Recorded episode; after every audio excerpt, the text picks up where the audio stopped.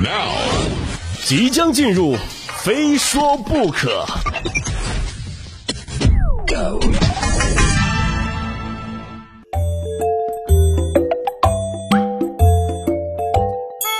随着技术的不断发展呢，如今智能手机的功能也是越来越强大了啊！就手机能做的事儿太多了，支付、导航、打车、叫外卖，对吧？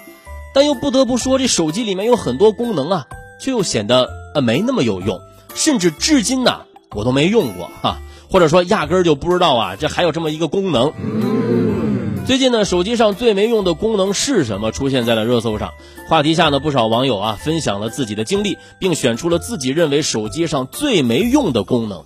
那么今天呢，也问问大家哈，就是您也可以来说一说，您觉得啊，手机上最没用的功能是什么呢？其实说到最没用的功能，反向充电，哈，就受到了很多网友的吐槽啊。可能很多人都觉得这反向充电是什么，好像从来没有用过哈。你看。对不对？有这么一个功能，我们都不知道。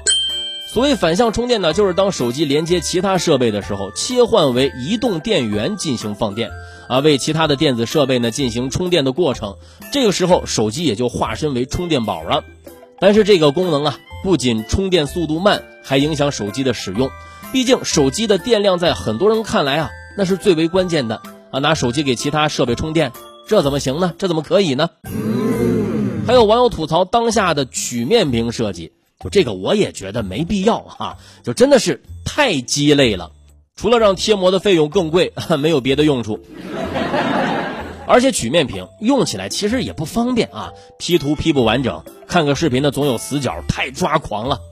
还有自带的浏览器，不仅广告多，而且页面还比较繁杂啊，比较杂乱。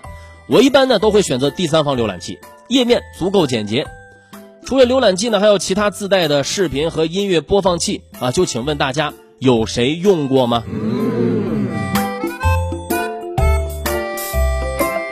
让我说一个最没用的功能啊，就我一定给手机上的智能语音助手投一票啊！对我来说，这东西就好比啊，我那神秘莫测的阑尾，就说阑尾吧，就是长那儿也不知道有什么用，能让你想起来有它存在的时候呀，往往也就是要了你亲命的时候。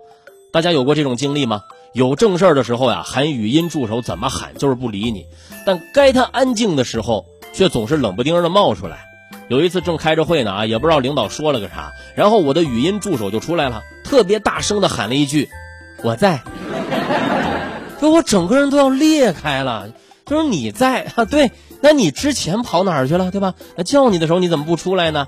还是说反射弧比较长？刚想起来我叫过你啊。科幻大片看多了，我也曾对语音助手啊寄予厚望，想象中啊那会是钢铁侠里贾维斯那样的超级管家，叫他的时候有求必应，不需要的时候完美隐形。然而现实往往是相反的，需要他的时候问东答西，人工智能是秒变人工智障啊，不需要的时候总是突然跳出来让你社会性死亡。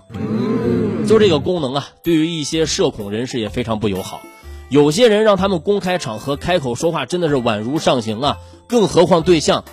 还不是人。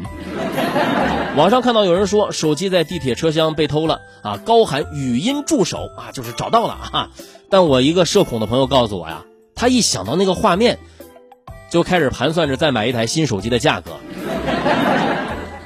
还有就是语音助手的问答台词设计啊，也时常让我尴尬啊，尴尬到脚趾抠地。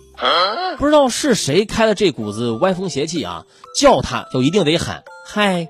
嘿，啊，小叉同学，回话不是我在啊，就是在呢。最让我受不了的是，好好说话已经满足不了语音助手的野心了啊，非要跟霸总抢台词儿。就说上次啊，我就跟我的手机语音助手说：“小易，小易，能帮我把稿子写了吗？”我不能。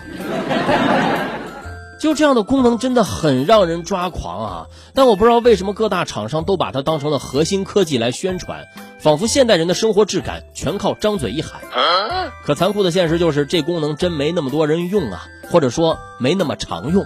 所谓智能语音，大部分的时候只是会从数据库里就调几句古诗词啊，两三个冷笑话，稍微复杂一点的操作都能够难倒这科技之光。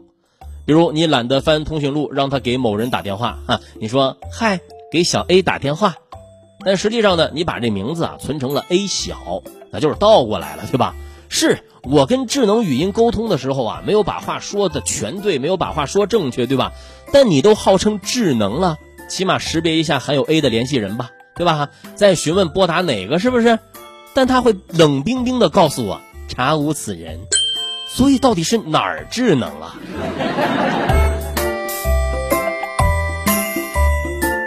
有些开发软件的会说，哎，我们这个功能很好啊，还有一个绝妙的用处，那就是可以慰藉年轻人寂寞的灵魂。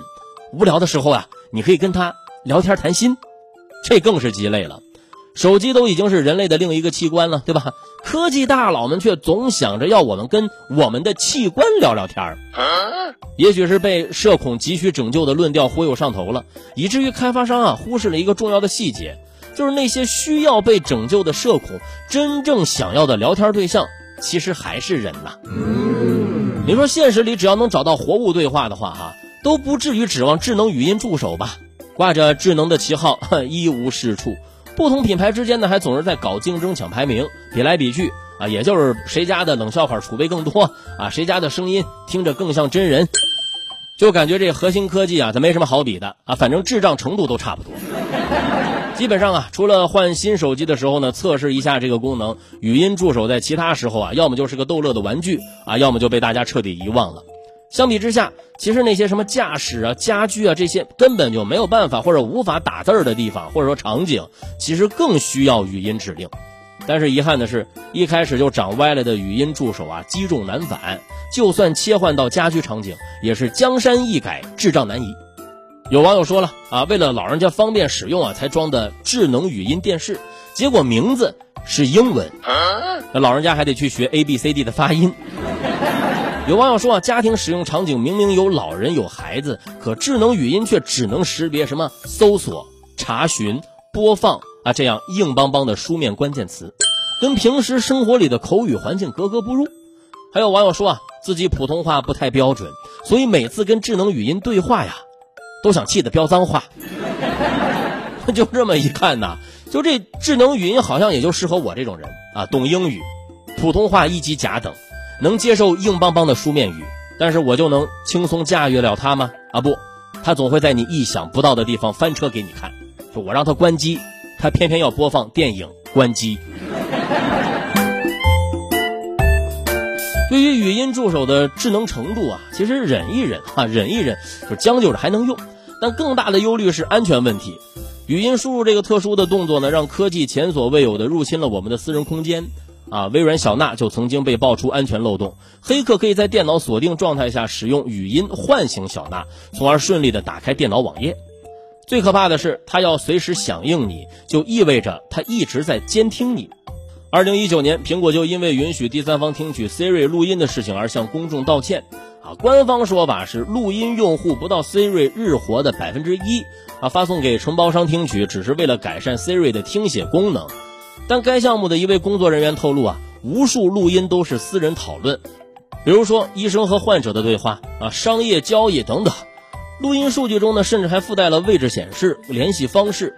所以，想要隐私安全，那你只能闭嘴。语音助手发展至今，品牌是越来越多了，声音也越来越好听了哈，广告也是越打越疯狂。但最核心的智能和安全的问题却始终进展缓慢，也不知道到底是实在的技术限制呢，还是说厂家们都把劲儿用在了别的地方了。任何一项科技发明，当然都不是无用的啊。也许智能语音终将会有真智能的那一天。每个用户都能够拥有自己的贾维斯，无所不能，忠诚可靠。但就目前这个状况啊，就这科技圈的劲儿啊，好像都没往贾维斯的方向使。既然如此，作为一个普通用户啊，也只能继续像对待阑尾一样对待它。你不犯我，我不开你；你若犯我，就立马卸载。